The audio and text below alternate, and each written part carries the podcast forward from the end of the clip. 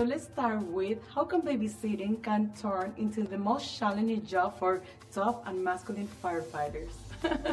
I mean, in this movie, Playing with Fire, these three fire jumpers realize that fighting fires is easier than raising kids.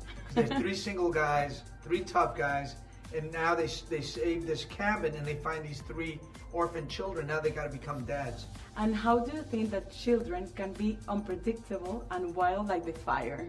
Yeah, well, it's proven in this movie. You see how they they they hose everything down. They almost set the place on fire. I mean, kids kids if if they're left unsupervised can be a havoc. This is also a movie that shows that people that are not blood related can become like family. Yes. Why is that? That's a beautiful message, I think. I think one of the beautiful messages in this movie, among the many, is that it doesn't matter who your birth parent is, it's the parent who is really committed to being there. And that's what we are three guys who didn't want to be parents, but now fell in love with these kids, and now they all they want to do is raise them. And what would you say is the biggest lesson and the most important value lesson in this movie? Oh, that three men can be three great moms. And tell us about how was it like to shoot this film? Tell us about the behind the scene. Did you prepare for the scene in the helicopter? Yeah. Well, you know, we had to do a lot of training and we had a lot of specialists with us because we had to do it and sometimes with real fire. Sometimes it was simulated, but sometimes it was like we were in a real woods with real oh, fire. Oh, wow.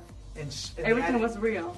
Well, wow. well, they, they were they were with gas, propane, okay. and they would you know they would start coming out, and you wow. would feel the heat, and and you know I'd make sure they protected the wood so they wouldn't set the, the place on fire. It's also a story about embracing the uncomfortable, adapting to different situations, thinking outside the box. How can we do that in real life? Not so easy. Much easier in a movie yeah. where you can do four or five takes, but in life it's not so easy. But yeah. I think if you uh, if you see every problem as a challenge and a challenge as an opportunity, I think that's that's the beauty of life. That's how you can really take, get the max out of it.